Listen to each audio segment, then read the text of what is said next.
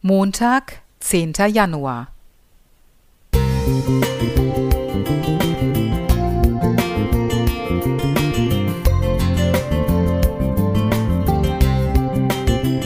Ein kleiner Lichtblick für den Tag.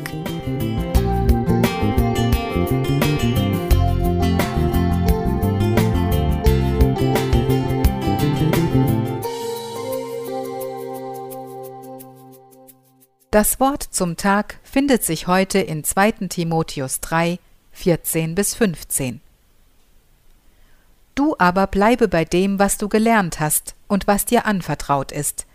Du weißt ja, von wem du gelernt hast, und dass du von Kind auf die Heilige Schrift kennst, die dich unterweisen kann zur Seligkeit durch den Glauben an Christus Jesus. Der Mensch, der meinen Glauben und meine Liebe zu Gott in meiner Kindheit entscheidend prägte, war ein junger katholischer Geistlicher, noch keine 30 Jahre alt, der als Kurat Kaiser damals in unserer neu gebauten Hochhaussiedlung in Stuttgart tätig war.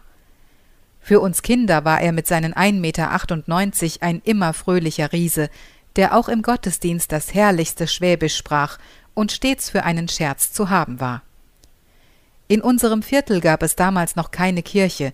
Jeden Sonntag versammelten wir uns in einer Art Wellblechkasten. Trotzdem kamen wir Kinder jede Woche dorthin, um den Bibelgeschichten zu lauschen. Seinen Einladungen folgten wir immer gerne. Er verstand es richtig gut, uns Hochhauskinder zu einer großen Freundesgruppe zusammenzuschweißen. Als er dann zum Pfarrerkaiser wurde und wir nach einigen Jahren eine eigene Kirche im Stadtteil bekamen, sorgte er dafür, dass es genügend Jugendräume gab und finanzierte uns einen VW-Bus, mit dem wir Wochenendfahrten unternehmen konnten. Sonntags nach dem Gottesdienst kam Pfarrer Kaiser oft zu uns in die Eisdiele, spendierte dort für jeden ein Bananensplit und hörte sich an, wie es uns geht. Er war ein ganz ungewöhnlich weitsichtiger Pfarrer, der wusste, wie er uns sinnvoll begeistern konnte und uns dabei seinen Glauben authentisch und fröhlich vorlebte.